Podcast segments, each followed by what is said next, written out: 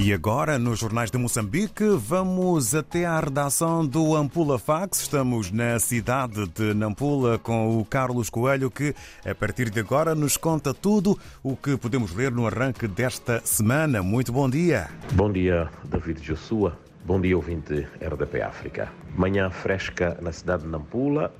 Eh, cá estamos para os destaques da edição do jornal Ampula Fax. Alguns agentes afetos ao Serviço de Investigação Criminal, aqui em Nampula, estão a ser acusados de alegada má atuação, nomeadamente torturas, apreensão e descaminho de bens, entre outras ações que consubstanciam violação dos direitos humanos. A acusação foi feita por alguns reclusos do estabelecimento penitenciário de Nampula, na cerimónia de lançamento dos jogos tradicionais que envolve aquela camada prisional no âmbito das atividades recreativas.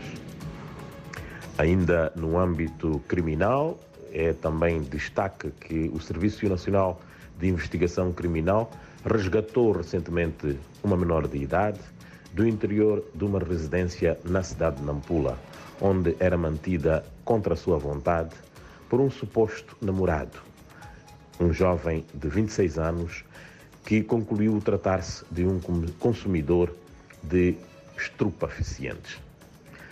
O indiciado assume ser eh, consumidor de drogas e alegou que a menor era sua esposa.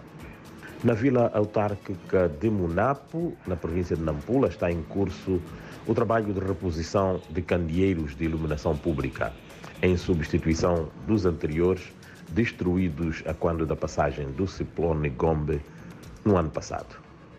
Uh, já na cidade de, Nacalaporto, as operações de manuseio de contentores está cada vez mais eh, dinamizada no porto local, uma das mais importantes infraestruturas econômicas do país, localizada aqui na província de Nampula, mercê da aquisição de novos e modernos equipamentos, presentemente em fase de ensaios, naquele que é o Porto de Águas Profundas. Na reportagem desta segunda-feira, a cidade de Nampula, de acordo com dados do Instituto Nacional de Estatística, conta atualmente com uma população que ronda acima dos 750 mil habitantes. Um aumento demográfico que não está a ser acompanhado pelo sistema de abastecimento de água construído há mais de 60 anos, situação que se reflete no deficiente fornecimento deste precioso líquido, sobretudo a cada época seca do ano. Uma pesquisa académica a que o nosso jornal teve acesso apresenta as possíveis soluções que passam pela construção de novas barragens ou o incremento das reservas subterrâneas.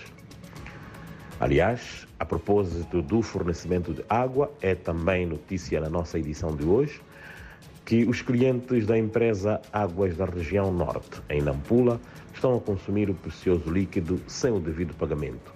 Situação que já acumulou dívidas na ordem dos 495 milhões de meticais, sendo os consumidores domésticos os maiores devedores, com mais de 387 milhões, enquanto os do setor público acumulam perto de 44 milhões, seguindo-se o setor industrial e comercial privado para disciplinar os consumidores e arrecadar a receita em mãos alheias, a empresa iniciou há pouco tempo uma campanha de sensibilização dos clientes para o pagamento voluntário da dívida, ao que se seguirá o corte no fornecimento.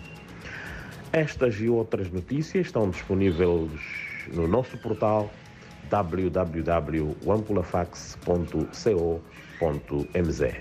Bom dia e até a próxima segunda-feira.